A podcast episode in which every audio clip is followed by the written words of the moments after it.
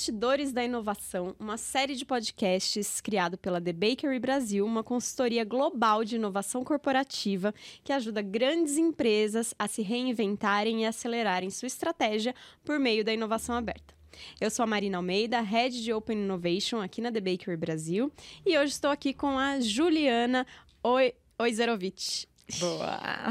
Oi, Zerovice. Certinho. Agora acertei. Oi, Zerovice. A Ju é head de novos negócios e Open Innovation na, no grupo Raia Drogazil. Ju, um prazer estar aqui com você hoje. Prazer é meu. Uma Obrigada. Obrigada. E a ideia dessa série é justamente a gente compartilhar com o nosso público, com os nossos ouvintes, como são esses bastidores da inovação nas grandes empresas, né? Então, não só a gente falar um pouco sobre como que tem funcionado a sua área, o trabalho que vocês têm feito lá, que é um trabalho incrível, mas também tudo que deu errado, aquilo que não funcionou direito, os aprendizados que vocês tiveram, enfim. A ideia é ter um bate-papo aqui para que outras pessoas também possam aprender e, quem sabe, encurtar alguns passos dessa jornada, que a gente sabe que é uma jornada longa, com muitas pedras para quebrar, mas que no final sempre vale a pena, né? Legal, eu sempre digo que ninguém tem o caminho das pedras, mas uma dica ou outra que, que aconteceu com a gente, que eu vou falar, dá um estalo que corta muito caminho de outras pessoas. Então, Exato. eu sou muito a favor de compartilhar e contar a história. Maravilha. Então, é. pra gente começar, eu queria que você me contasse a sua história. Quem é a Ju? De onde você veio? Onde você nasceu? O que, que você tem feito aí nessa vida? Legal. Bom, eu sou paulista, paulistana, nascida, criada, vivida. É, eu, eu estudei aqui, fiz faculdade de administração na GV.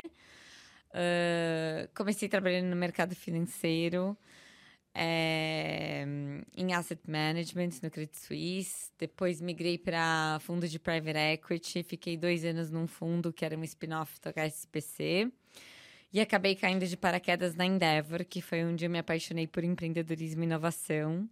Fiquei cinco anos na Endeavor, que foi onde eu ajudei a co-criar a área de. É uma, uma nova área de captação de recursos para a Endeavor, que é uma ONG, fundada pelo Betsy Cupina e pelo Jorge Paulo Lehmann em na verdade, eles trouxeram para o Brasil a Endeavor, foi fundada pela Linda Rottenberg em 97 na Argentina, mas eles trouxeram para o Brasil. E até então, a Endeavor era fundada por instituições governamentais e por grandes empresas. E pouco antes de eu entrar, a gente começou começaram a criar. O, o, conselho, na verdade, doava recursos financeiros para Endeavor e hum, pouco antes de entrar, a gente começou a expandir é, a doação dos conselheiros para high net worth individuals.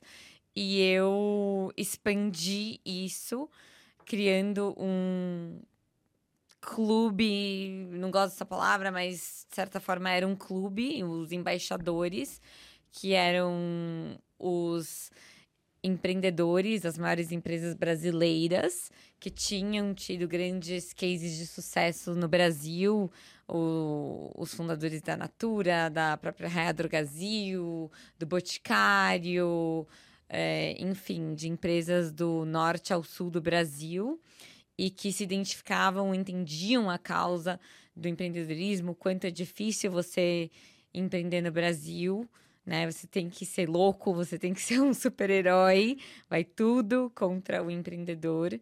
É, e no fim do dia ele quer dar um give back para o empreendedor, cada um de certa forma. E além de doar o tempo dele, eles doavam recursos financeiros para Endeavor. Uhum. Então eu fazia a gestão desse grupo de embaixadores, que chegou a ter 60. E isso, no fim de cinco anos, chegou a mais ou menos 40% da receita da Endeavor. E aí, depois de cinco anos, eu decidi sair da Endeavor é, com um networking muito especial e decidi morar em Tel Aviv para trabalhar num fundo de venture capital. É, lá eu conheci um país completamente diferente, com um ecossistema totalmente avançado, que eu, assim, que me surpreendeu em todos os níveis. É, lá as pessoas, 100% da população vai pro exército, é treinado é, com inteligência, então as pessoas saem do exército, levam tecnologia do exército para o mundo civil, empreendem com isso, a noção de vida ou morte para eles é, é muito forte, então a aversão a risco deles é muito diferente da nossa, então eles tomam muito mais risco do que a gente. É, então, eles são muito mais propensos a empreender. Uhum. Então, é um ambiente muito fértil para o empreendedorismo. E eu fui trabalhar num fundo de venture capital lá, é, como uma analista.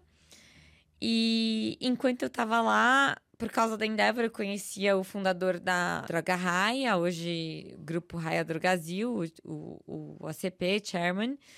E hum, por causa dele, eu acabei me envolvendo com a Raia Drogazil e comecei a trabalhar como uma consultora para entender o que, que ia disruptar a farmácia. E eu entrei num projeto para estudar saúde, porque a gente começou a entender que a farmácia virou um varejo farmacêutico, perdeu um pouco do DNA de saúde de 30 anos atrás, onde o farmacêutico tinha um papel muito importante na, na, na, vida das pessoas, né? As pessoas antes de irem no, no, no médico ou no pronto-socorro, que era o comum, é, iam nos seus farmacêuticos. E o farmacêutico ia até ela muitas vezes também. Né? Exato, né? o farmacêutico ia até ela muitas vezes. E ele resolvia 80% dos casos. Isso fazia com que o custo da saúde diminuía, diminuísse drasticamente. É, e a verdade é que a, o custo de saúde é uma bomba relógio. O SUS não dá conta da.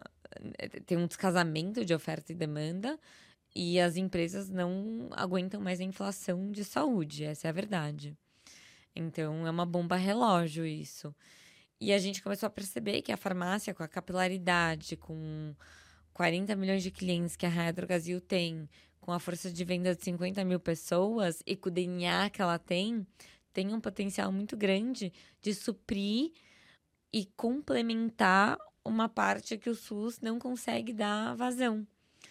Então, a gente, eu, eu, eu me juntei a uma parte da equipe da Raia Brasil que estava fazendo esse estudo do futuro da farmácia. A gente foi estudar em Israel o que estava acontecendo, que é um celeiro de saúde, porque eles construíram um sistema 80 anos atrás, todo integrado, que eles têm um histórico inteiro da saúde da pessoa, árvore genealógica. Isso é incrível, É né? incrível, é o único país do mundo que tem isso. Nossa. O governo disponibilizou essa base de dados para os empreendedores empreenderem em cima de, desses dados, então realmente é totalmente fora da curva. É, depois a gente foi para a China, para os Estados Unidos e para o Brasil. Em 2000 a gente voltou para o Brasil e a gente começou a estudar o mercado aqui, como que isso se encaixava no contexto da farmácia para lançar um ecossistema chamado Vitat. A Vitat é um ecossistema, é um marketplace de produtos, serviços, conteúdo de saúde, é, muito num viés preventivo de promoção da saúde, cuidado com o crônico. É, muito também voltado à atenção primária, né, o básico da saúde. E sempre no sentido de ecossistema. A gente não se atreve a construir nada do zero. Né? A gente entende os nossos ativos e a gente vai usar eles para alavancar o ecossistema. Então, eu cofundei a Habitat junto com o Bruno, que é, é o filho do ACP, estava 12 anos na empresa. E a empresa foi crescendo, a gente montou um fundo, a gente adquiriu algumas empresas, a gente fez a hire de outras. Isso durou dois anos e meio. E aí eu fui chamada para droga, para Raia Drogazil, para montar a área de novos negócios e inovação aberta. E aí é, que é olhar para a empresa como um todo, entender onde tem gargalos e oportunidades para abrir a empresa, para trazer startups, empresas, para não só inovar dentro de casa, mas para trazer coisas de fora. Né? Empresa uhum. é uma empresa centenária que sempre foi muito fechada e sempre fez tudo muito dentro de casa. Por que não abrir ela e hum, não ficar batendo a cabeça para fazer o que não é o core dela? Deixa eu focar no que eu sou bom e fazer parceria com o que eu não preciso focar. Exato. Alavancar, né? O, Alavancar, o exatamente. Interessante essa jornada do, do grupo RD, porque do que eu vejo assim no mercado, normalmente as empresas fazem o contrário. Elas começam nos quick wins ali operacionais, né? E só depois que elas chegam nessa visão mais disruptiva. No caso de vocês, vocês já começaram pela criação do ecossistema e aí depois foram, tra foram trazer para o dia a dia do negócio, né? Interessante isso. A gente fez um movimento totalmente ao contrário. Gente, na verdade, assim, em 2018 a gente começou timidamente a montar squads, começar com metodologia ágil, mas assim, super timidamente.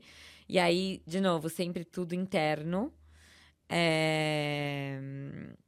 A gente tinha quatro squads quando eu entrei. É... Só que a menina dos olhos da empresa era a disrupção da farmácia. A gente começou mesmo pisando o pé no acelerador com a H3, com a Vitat. Animal. E aí, a gente, como a gente montou o fundo, vieram oportunidades para a gente entrar no H2 uhum. e entrar em mercados adjacentes. Perfeito. E aí, nesse meio tempo, o H1 interno foi crescendo, os squads foram crescendo, crescendo, crescendo. E só em 2022 que a gente entrou em inovação aberta. Uhum. E você acha que ter feito ao contrário facilitou na hora que vocês chegaram no H1, que é aquele horizonte da inovação mais focado no core business da empresa, né, do que ela faz hoje? Porque o que eu penso é o mais difícil é você ir para disrupção, né? Assim, as, das pessoas entenderem, certeza. exato. Mas uma vez que você já foi e você tem um case ali, né, que as pessoas conseguem tangibilizar o que está acontecendo, é, de visão de futuro, talvez fique mais simples elas entenderem que isso também pode se aplicar para o problema que ela tem no dia a dia. Isso aconteceu ou não? Acho que sim, viu? É. Eu acho que sim, porque o pessoal viu o movimento que estava acontecendo é, com a Vitati. É, então não era mais um negócio assim tão novidade. E aí todo mundo queria meio que colocar um pé nisso também, de certa forma, sabe? Uhum. Então já não era tão novidade. Entendi. Então, eu acredito que sim, facilitou. Ah, nossa, muito legal. Só que aí depende muito do Bain de cima, né? A alta assim, liderança tem que assim, patrocinar. Eu. É, uma das premissas básicas para a inovação dar certo isso é, é, é ser um negócio top-down. Se não é um negócio top-down, não acontece. Uhum. E quando eu falo top-down, é do conselho. Uhum. Não é nem do CEO, é do conselho. E isso na Raia do Brasil deu certo, porque o conselho entendeu que a farmácia ia ser disruptada mais cedo ou mais tarde. É... E que para continuar sendo uma empresa centenária, para eles darem o próximo grande salto de crescimento, eles precisavam se mexer. E é muito difícil fazer isso quando você está surfando uma onda de tanto sucesso. Uhum, claro. É fácil você fazer isso quando você está na maré baixa. Uhum. Preciso me reinventar. Agora, quando você está indo super bem, que é o caso da Raia do Brasil, não é nada trivial fazer isso. Então, você precisa ter o olhar de dono. Exatamente. Não, muito interessante. É, e Ju, conta um pouco pra gente como é que é hoje a sua área lá, como é que vocês estão posicionados? É uma área que responde é, direto pro CEO ou está embaixo de qual vice-presidência? E um pouco do que, que vocês têm é, trabalhado aí nessa frente de novos negócios e inovação aberta. A gente está embaixo hoje da, de uma VP de, de RD Ventures. Então, RD Ventures é o seguinte: é uma esteira que imagina que é um funil que começa com Open Innovation. E aí, Open Innovation é como se fosse. É para ser um originador de negócios. No ideal dos mundos, a gente quer que todos os investimentos tenham sido testados por Open Innovation. Uhum. Claro que na prática nem sempre é assim, porque surge um investimento, eu tenho é, um timing, o empreendedor precisa de dinheiro, eu preciso ir rápido, então não necessariamente eu vou ter tempo para testar. Mas no ideal dos mundos, eu origino o negócio através de Open Innovation, faço uma POC, testo, deu certo, entendi que é estratégico, vai pro, pro, pro, pro, pro processo de investimento. Eu entendo se é um caso de investimento ou de acquire, e aí ele passa para o último é, processo do funil, que é value creation, que é depois que eu investi, como que eu crio valor para essa empresa. Ah, É um acquihire, eu vou integrá-la 100%. É um investimento, como que eu vou trabalhar com ela? É, ela tendo o negócio dela à parte e ela sendo um fornecedor da Raia Drogasil. Uhum. E você pode compartilhar co- é, qual é a tese de vocês para esse fundo? A nossa tese é, assim, tudo que seja. que faça sentido estratégico pro, pro business hoje da Raia Drogasil. Então, é, a Raia Drogasil tem hoje a Vitat, que é um negócio de saúde, tem a Universe, que é hoje um PBM. Então, ela começou com um desconto de medicamento que a gente distribui para empresas distribuírem para os seus colaboradores, para os colaboradores irem para as farmácias e gerar fluxo para as farmácias.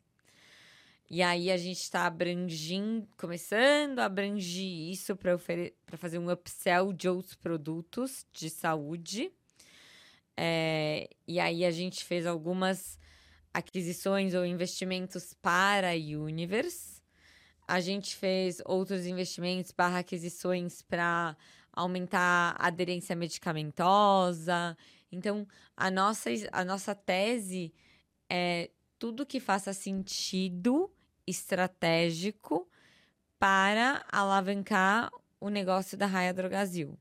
Eu não vou investir numa coisa que vai só me dar um, re um retorno financeiro ele tem que me dar um retorno estratégico. Perfeito. Obviamente, eu vou estar olhando para o resultado financeiro da empresa. Uhum. Mas eu não estou é, procurando um negócio que vá simplesmente me dar um retorno financeiro. Ele tem que, tem que ter um fit estratégico. Perfeito. E em termos de tamanho de cheque que vocês é, atuam, A perfil gente- de startup? A gente não tem, assim, um tamanho de cheque definido. É, sabe, ah, investir de tal a tal. É, é muito ad hoc. E perfil de startup, olha, não pode ser um negócio muito, muito, muito, muito incipiente. Tem que ter se provado, basicamente, sabe? Tem que ter passado o vale da morte. Uhum. É, mas também não um negócio muito grande que a gente vai pagar um absurdo de caro. Perfeito. O Perfeito. conselho ainda é super conservador. Uhum. É, mas acho que é, a grande sacada é essa, né? Você pegar uma startup que está naquele estágio onde os ativos do grupo RD vão ser alavancadores também para eles, É né? exatamente isso. Porque se você já pegar alguém que está alavancado, A startup vai ter muita dificuldade de se alavancar sozinha. uhum, Muita. É, Então, a RD para ela é, é game changer. Mas ela já passou do Vale da Morte, ela já se provou e etc. uhum. E você tem algum case, assim, desse tempo que você tem trabalhado com esse tema lá no grupo RD que você possa compartilhar com a gente? Seja de Open Innovation ou até mesmo de investimento, ou os dois, né? Que você falou que idealmente tudo se origina ali no funil de, de Open Innovation primeiro. É que você possa compartilhar, assim, algum case que, que você vê que teve valor, assim, pro grupo.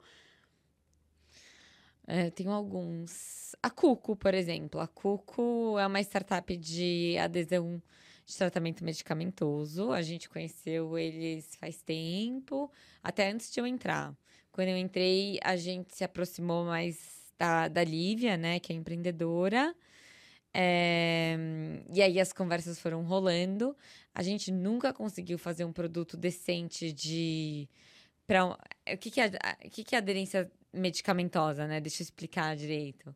É, maioria dos crônicos, de quem toma um medicamento que, enfim, tem que tomar por um longo período de, período de tempo, seja um diabético, um hipertenso, enfim, alguém que tem que tomar um, um medicamento de uso contínuo, muitas vezes a pessoa esquece de tomar. Eu, eu, li um estudo que tem, assim, 84 motivos pelos quais as pessoas não tomam o medicamento. 84. É, 84. Caramba. E aí, eles ajudam essa pessoa a não deixar de tomar o medicamento. E a gente nunca foi bom em conseguir criar um feature, alguma coisa para ajudar a reduzir esse número de adesão medicamentosa. E aí a gente fez um acquihire da Cuco para a Lívia conseguir construir uma coisa que de fato funcionasse para a gente conseguir aumentar a, medicamenta a adesão medicamentosa dentro da, dos apps da Droga Raia e Drogazil.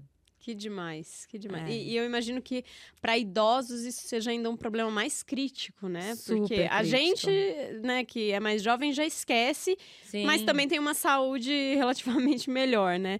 Agora, para o idoso que realmente tem que Imagina tomar... a pessoa que toma sete remédios por dia em horários diferentes. É... Não, é, é assim, é, é, são coisas que a gente nem pensa, né? Só estando na indústria mesmo e conhecendo muito bem o cliente para saber essas dores e aí Exato. sim encontrar essas oportunidades, né? Mas que legal, Ju, incrível esse case. E, e aí você estava falando um pouco da Agora estrutura. Agora a gente tem um desafio grande, uhum. assim, de a gente investiu em nove ou dez empresas, agora de, de fato conseguir criar sinergia entre elas, né? Ah, entre as próprias investidas. Ah, sim. Um Não desafio. só é, entre, entre elas... elas... e entre a RD. Perfeito, perfeito. É, eu acho que o entre elas e a RD, né, assim, é o must have, né? Mas entre esse ecossistema de investidas é uma grande sacada, né?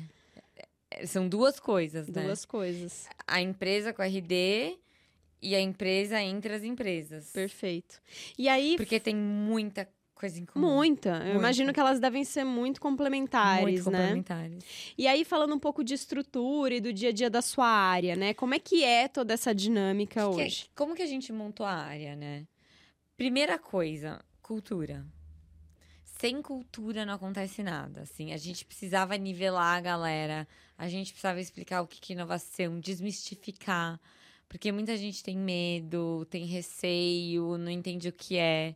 Então, assim, e aí, menos no caso de se leva o diretor, mas quando você desce para gerente, analista, coordenador. Então, a gente começou a trazer essas pessoas para eventos, a gente criou um programa de embaixadores da inovação, onde a gente trazia galera de outras empresas para falar, onde a gente explicava o que, que era o RD Ventures, o que, que era cada empresa que a gente tinha investido, por que, que a gente tinha investido. Então, tinha uma parte de conteúdo bem ferramental, bem inspiracional, de visitas, para engajar essas pessoas. Normalmente, essas pessoas eram esses gerentes, coordenadores, eram as pessoas que estavam tocando as POCs daquelas áreas. Exato, isso que eu ia falar, são as pessoas que implementam depois, né? Se eles não tiverem comprados, já era. Já era. já era. É... Então, cultura, importantíssimo, número um. Habilitador. Habilitador. Sine qua non.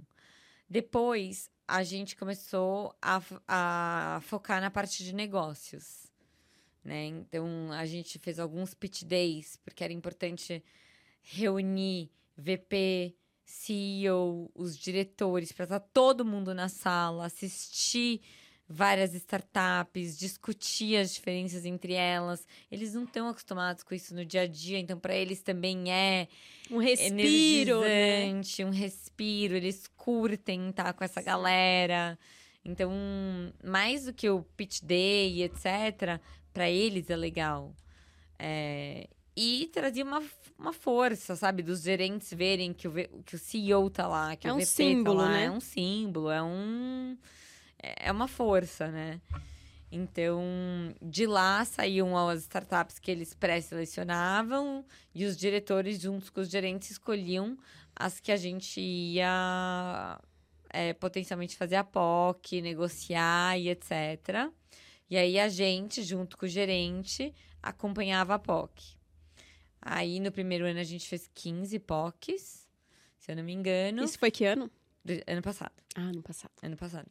E isso se desdobrou em cinco contratos comerciais no primeiro ano. Ano passado, 2022. Isso. Certo. É... E em terceiro lugar, posicionamento. Que foi mais complicado porque a gente não tinha cases ainda, né? Uhum. Essas POCs demoram para maturar. Algumas são três meses, maioria são seis meses. E também porque você não vai contar o case da POC, né? Você tem que fazer a POC e depois escalar para daí falar realmente o impacto que aquilo gerou, né? Exato. Então, é complicado eu me posicionar enquanto não tenho de fato um resultado. Posicionar no ecossistema, você disse. É. Tá. E aí, esse ano eu já tenho cases para contar. Uhum. Então, assim, eu, esse ano a gente continua, obviamente, muito forte na comunicação. A gente vai fazer um programa de embaixadores 2.0, melhorando o que a gente fez ano passado, criando uma turma de alumni pro, pro pessoal do ano passado, para eles não perderem, aperfeiçoando o que a gente fez ano passado. A gente continua fazendo a parte dos negócios, obviamente. E aí agora a gente mete o pé no acelerador na parte de posicionamento, porque Uhum. a gente quer que o mundo saiba que a Raia Drogazil está aberta para inovação, para se relacionar com startups. Perfeito. A gente quer que as startups comecem a chegar, que as outras empresas sabem que a gente está fazendo isso. Uhum. A gente quer que o ecossistema saiba que a Raia Drogazil é uma empresa que inova. A gente quer que universitários saibam que a gente está fazendo isso para recrutamento. é... Então, para a gente é super importante. Perfeito. E, e aí, hoje, sua equipe é de quantas pessoas? A gente está com três pessoas e estamos contratando uma quarta de cultura. Ah, legal. E isso considerando todo o fluxo de Open Innovation e investimento. Não, só Não. Open Innovation. Só Open Innovation. E aí, investimento é outro braço. A gente tá na mesma esteira, né? É, Mas, assim, sou, eu em Open Innovation e outra pessoa aqui no braço de Value Creation. Ah, perfeito. Tá certo. Uhum. e Legal. aí ele tem o time dele de Value Creation. E, e aí, você estava falando, vocês estão embaixo de qual área mesmo? A gente tá embaixo do. Aqui é- tem um diretor e um VP. É, Que é o VP de RD ele, ele tem um monte de coisas embaixo dele. Ele tem RD Ventures, ele tem RI, ele tem marcas próprias e ele tem Universe. Ah, tá. O que, que é o, o Universe? o Universe é o desconto de medicamento que eu ah, o comentei. desconto que você contou, certo. É, não, isso é importante porque onde a área de inovação está posicionada dentro da organização também ajuda muito ou atrapalha muito, né? É, No nosso caso, ajuda. no, no caso de vocês, ajuda. Porque o Eugênio é colado no Marcílio. Que é o CEO. CEO. Perfeito. No nosso caso, ajuda muito. É, e, e eu acho que tem... E o Eugênio, outra, é acionista da empresa. Uhum. Tam- ajuda muito também. É, não, perfeito. E eu acho que tem também uma consistência, né? Como toda essa estrutura já está olhando para novos negócios, para portfólio, é, tem uma consistência da estratégia também, porque às vezes. Ah, vamos colocar no marketing. Tem muitas empresas que dá Ah. certo no marketing, mas assim, será que é o melhor lugar para trazer uma estratégia de inovação Não, consistente? tá num lugar super estratégico. né? Perfeito, acho que isso conta muito. E Ju, tem algum caso assim de erros, de perrengue que você já passou aqui que você possa compartilhar com a gente? Porque eu tenho certeza que teve, né? Quem trabalha com inovação aberta em grandes empresas, na verdade, é quebrando pedra todo dia. E, mas assim, acho que a grande beleza é conseguir aprender com esses erros, né? Com, esses, Sim. com essas situações. Então, queria saber o que, que aconteceu lá que você pode compartilhar com a gente. Assim, um, um dos maiores erros foi que a gente não se tocou que muitas da, dos negócios e da. É, quando a gente foi mapear os negócios, é, os desafios eram multidisciplinares. Uhum. Então, a gente ia lá, montava todo um pitch day com uma área, punha o VP e tudo, o CEO. Quando a gente ia ver, o decision maker era, tava em outra área também. Então não adiantava só ter colocado aquela área. Uhum. Aí tinha que voltar tudo, fora o que ficava chato com aquela outra área que a gente não tinha colocado ela. Sentiram excluídos. Exato.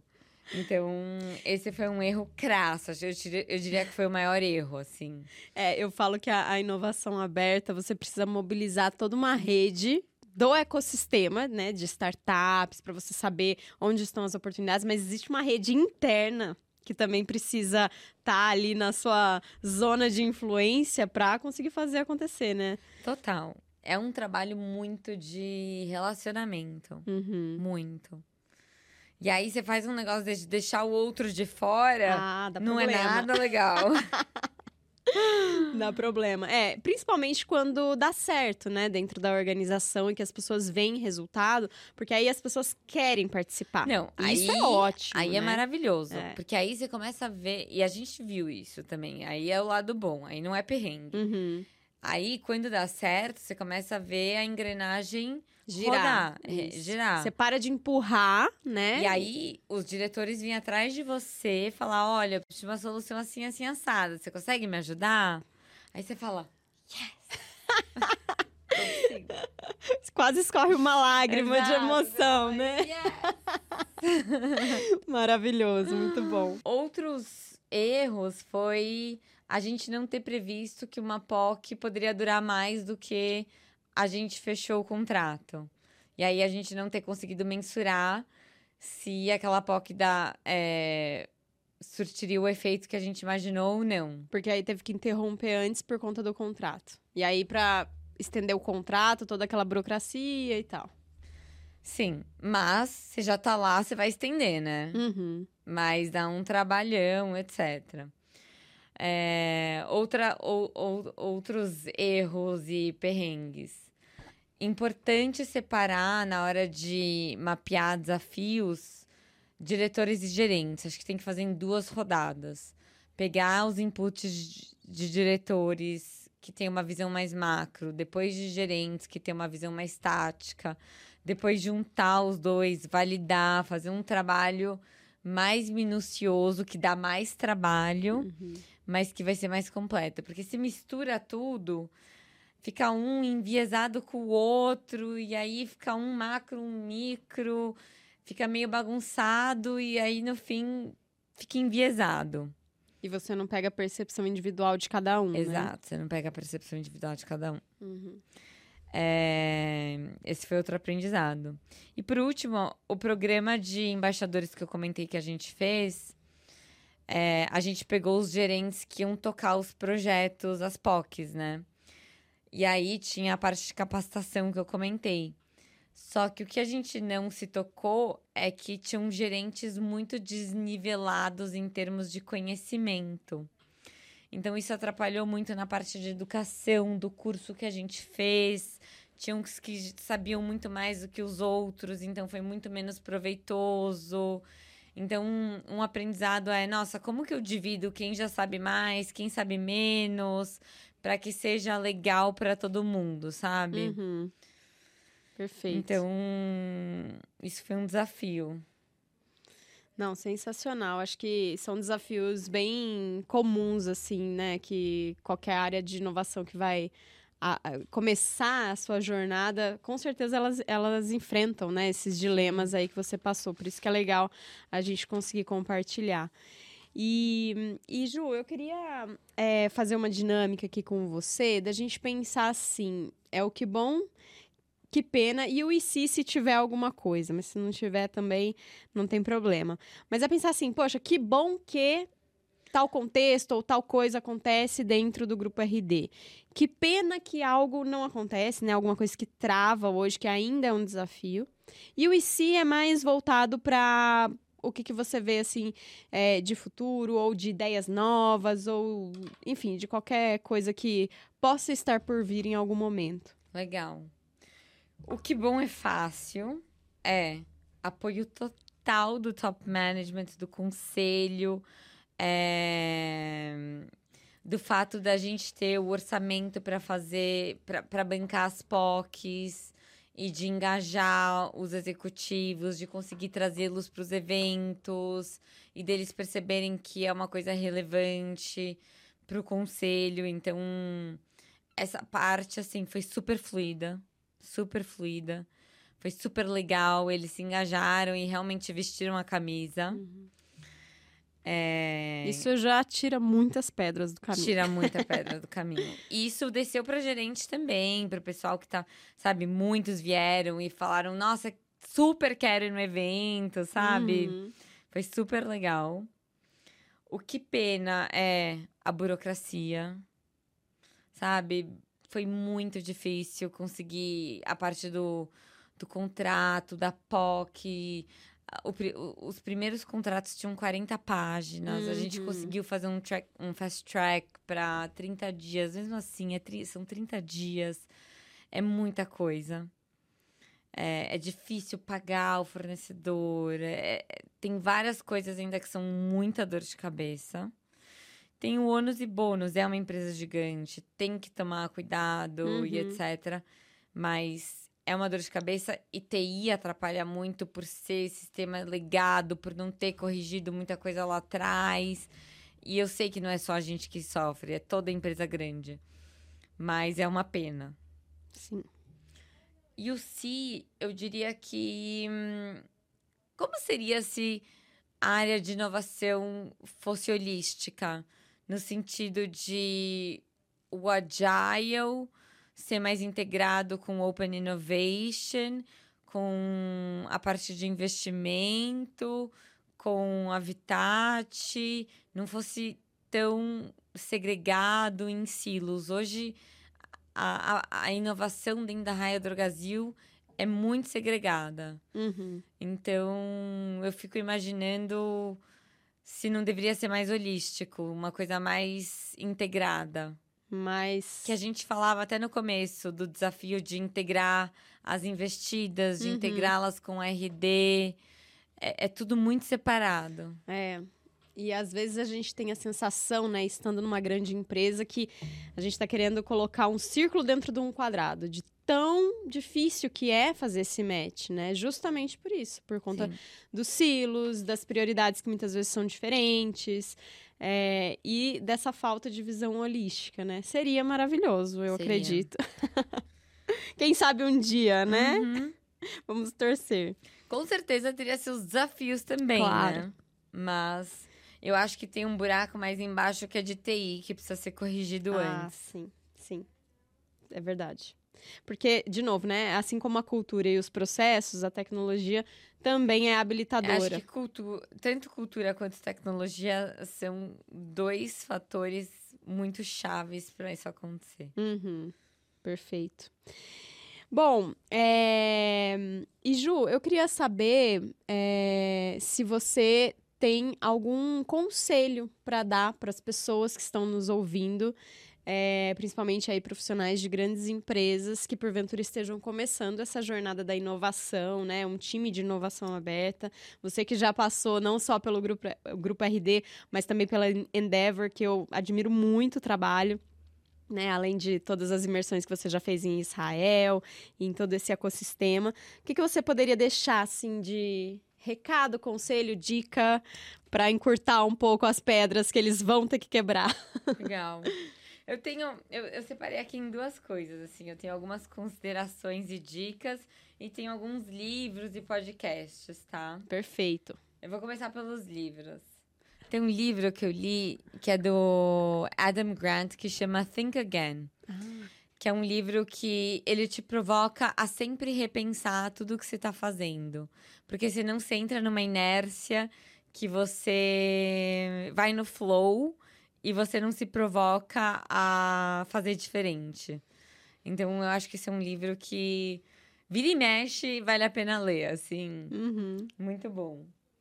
É, sobre inovação, tem o clássico The, Innovation, The Innovator's Dilemma, do Clayton Christensen. Clássico, muito bom. É, The Five Dysfunctions Teams, do Patrick Lencioni, também maravilhoso. É, e Innovate, Innovator Solutions, de, do Christopher Rayner, também muito bom.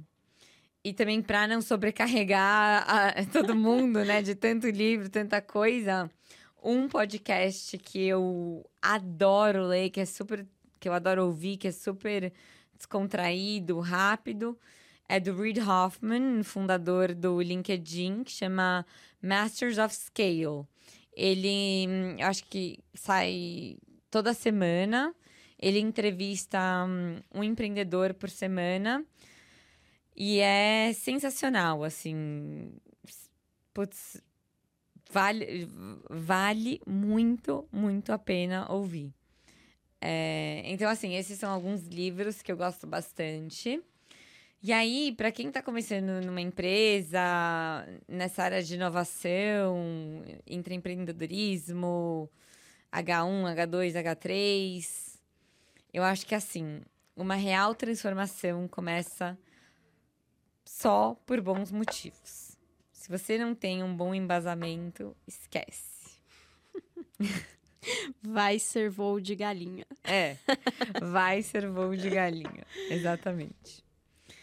Gente, transformação é um hard commitment de longo prazo. É um processo. Não adianta achar que é um negócio. Ah, em um ano eu vou fazer, eu vou revolucionar a empresa. Nananã. Não, não vai. É um processo. É longo é um investimento de longo prazo, não adianta. É difícil, é penoso, tem as pedras, tem, mu tem que ter muita resiliência. Muita resiliência. Põe Cê... um pouco mais de muita aí. e aí, se não tem um bom motivo, lascou, né? Lascou. Porque aí na primeira dificuldade você vai falar: caraca, por que mesmo que eu tô fazendo isso daqui? Exato. Você perde a paciência. Uhum. Depois, tem que ter o apoio e a crença do top management. Sem isso, lascou também. Fica tudo mais difícil. Fica tudo mais difícil. Você tem que ter dinheiro. Uhum. Você tem que ter dinheiro e apoio. É, no fim do dia, ou é prioridade ou não é. Exato. Né? Se não for prioridade, esquece. Melhor não fazer. Exato. Até porque aí. Porque você vai nadar, nadar e morrer na praia. E ainda vai prejudicar empreendedores no meio do caminho. Ah, com certeza. Né? Com certeza isso vai manchar a corporate venture capital no Brasil. E vai manchar a reputação da empresa também. Vai. Né? A imagem de marca que ela tem. Vai, com certeza. É, então, o apoio e a crença do top management é o que mantém o projeto de pé. Aí, essa é boa também. A síndrome do sucesso é real. Cuidado com ela.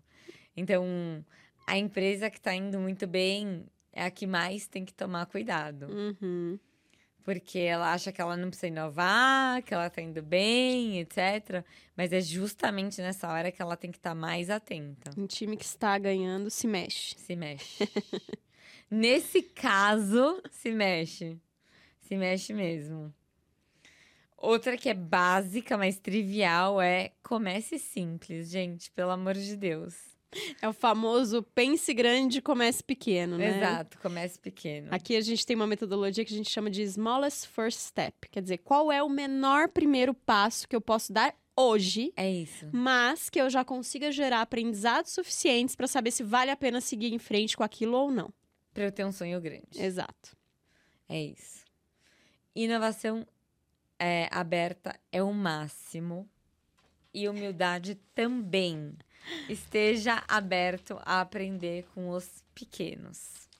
Essa para mim é minha frase predileta.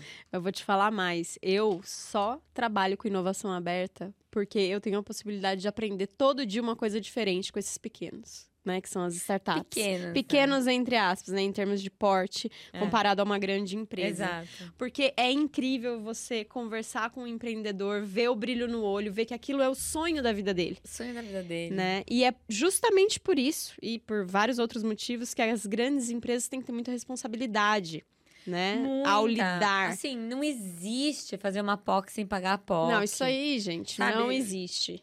Sabe? Tipo. Quer dizer, existe, mas não deveria é, não existir. Deveria existir. É, e, porque é isso, né? As grandes empresas precisam entender que você não está lidando com um fornecedor, um outro grande Não. fornecedor. Você está lidando com a.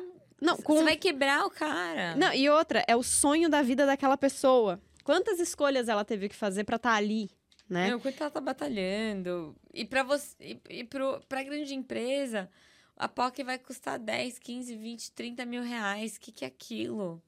Muitas vezes está na Ninguém margem de tem erro. que né? trabalhar de graça. Não Exato, existe isso. não existe isso. Ai, ai. Inovação é a arte de aprender com o erro dos outros. E lembre-se, aprender é, com o erro dos outros é sempre mais barato E mais rápido. e mais rápido. Por isso que temos essa série aqui de bastidores da inovação para né, É, que as pessoas exato. não precisem cometer os erros duas Exato, vezes. Exato, exato, exato. Ninguém tem o caminho das pedras. Exato. Mas aprenda com os erros de quem já cometeu. É isso aí. E por último, gente, inovar requer uma nova cultura, novos capabilities, novas, pes- novas pessoas com mindsets diferentes, novos modelos de trabalhos.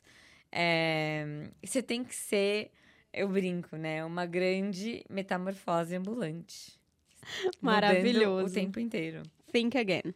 Think again. Exatamente, think again. Boa. Por isso que o livro é tão acertado. É tão acertado, é isso. Ai, Ju, eu amei o nosso papo, aprendi um monte aqui com Ai, você. que bom. Parabéns pela jornada que você tem construído na sua carreira e no Grupo RD. Tenho certeza que você está deixando legados muito interessantes e muito impactantes por onde você tem passado.